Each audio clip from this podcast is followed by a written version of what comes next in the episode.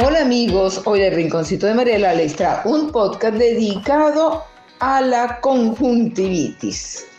La conjuntivitis es una inflamación o una infección en la membrana transparente conjuntiva que se recubre el párpado y la parte blanca del globo ocular. Cuando los pequeños vasos sanguíneos de la conjuntiva se inflaman, se hacen más visibles esto es lo que hace que la parte blanca del ojo se torne rojiza o de color rosa. La causa más frecuente de la conjuntivitis es una infección bacteriana o viral, una reacción alérgica o en bebés un conducto lagrimal parcialmente abierto. Síntomas enrojecimiento en uno o ambos ojos, picazón en uno o ambos ojos, una sensación arenosa en uno o ambos ojos, secreción en uno o ambos ojos que forma una costra durante la noche, la cual puede impedir que abras un ojo o ambos en la mañana. Lagrimeo. ¿Cuándo debes consultar a un médico? Existen enfermedades oculares graves que pueden provocar enrojecimiento en el ojo. Estas enfermedades pueden causar dolor en los ojos, la sensación de tener algo atascado en el ojo, visión borrosa y sensibilidad a la luz. Si presentas estos síntomas, debes buscar atención inmediata.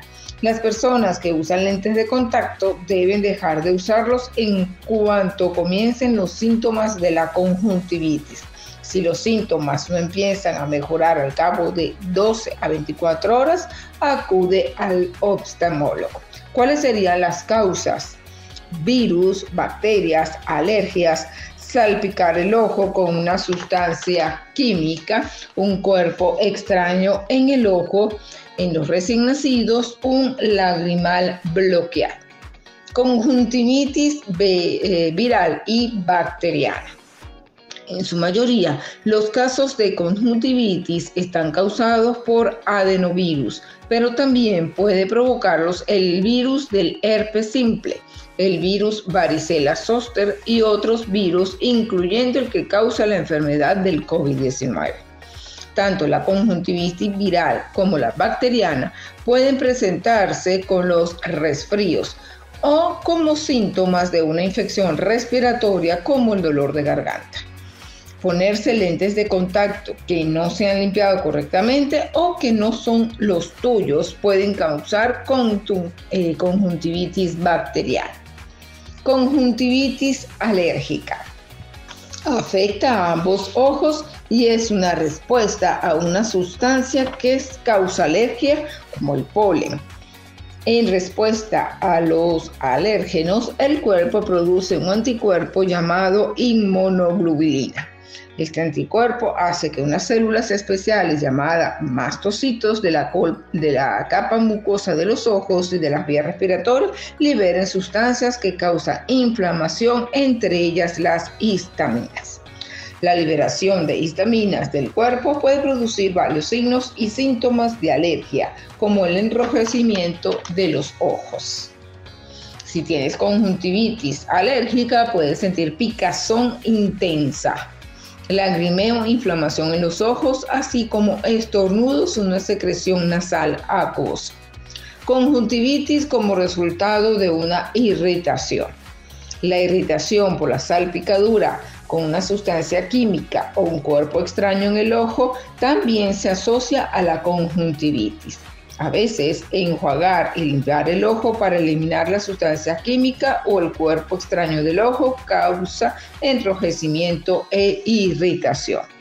Los signos y síntomas que pueden eh, consistir en ojos llorosos y una secreción de mucosidad por lo general desaparecen solo en un día. Factores de riesgo.